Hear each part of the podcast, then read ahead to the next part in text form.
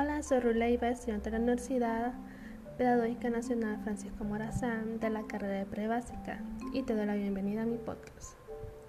El tema de esta ocasión es sobre la psicología del desarrollo humano, también conocida como psicología evolutiva, y sus diferentes etapas. Para empezar, ¿de qué se encarga la psicología del desarrollo humano?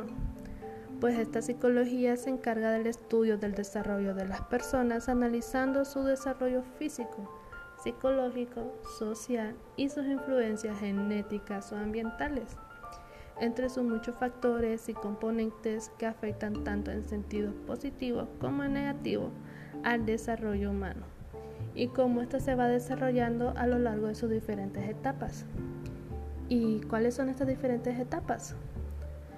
Pues la primera es la etapa prenatal, que se da desde la concepción hasta el nacimiento. La siguiente es la etapa de lactancia y primeros pasos. Esta es desde el nacimiento hasta los 3 años de edad.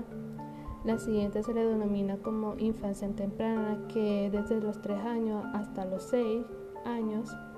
Luego viene la etapa de la infancia intermedia, que se da entre los 6 a 11 años de edad. Luego viene la etapa de la adolescencia, que se da entre los 11 a 20 años aproximadamente. Aquí se incluye la pubertad. La siguiente, la adultez temprana, se da desde los 20 a 40 años. Luego tenemos la adultez intermedia, desde los 40 a 65 años de edad.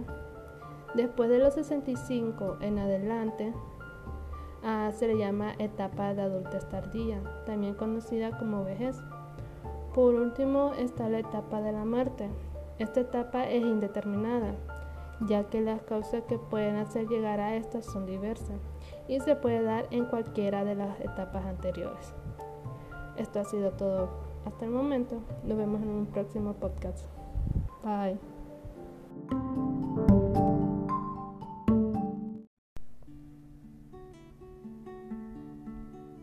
Bienvenidos. Soy Ruleiva, integrante del grupo número 5 de la clase de Psicología General y hoy les estaré hablando un poco sobre el cognitivismo. Así vamos a dar inicio a este podcast.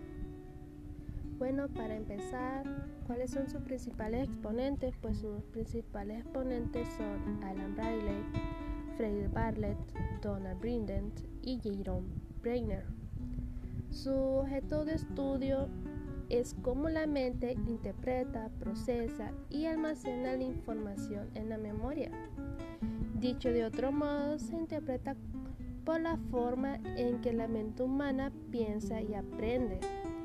Su método es uno de los más básicos utilizados por la psicología cognitiva y es la observación experimental y la recabación de datos.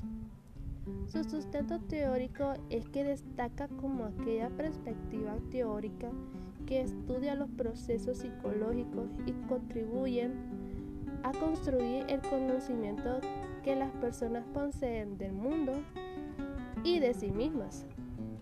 Sus principales características son, número uno, que para el cognitivismo el conocimiento es funcional y número dos, que por medio de él se pueden desarrollar planes y fijar metas, disminuyendo las consecuencias negativas.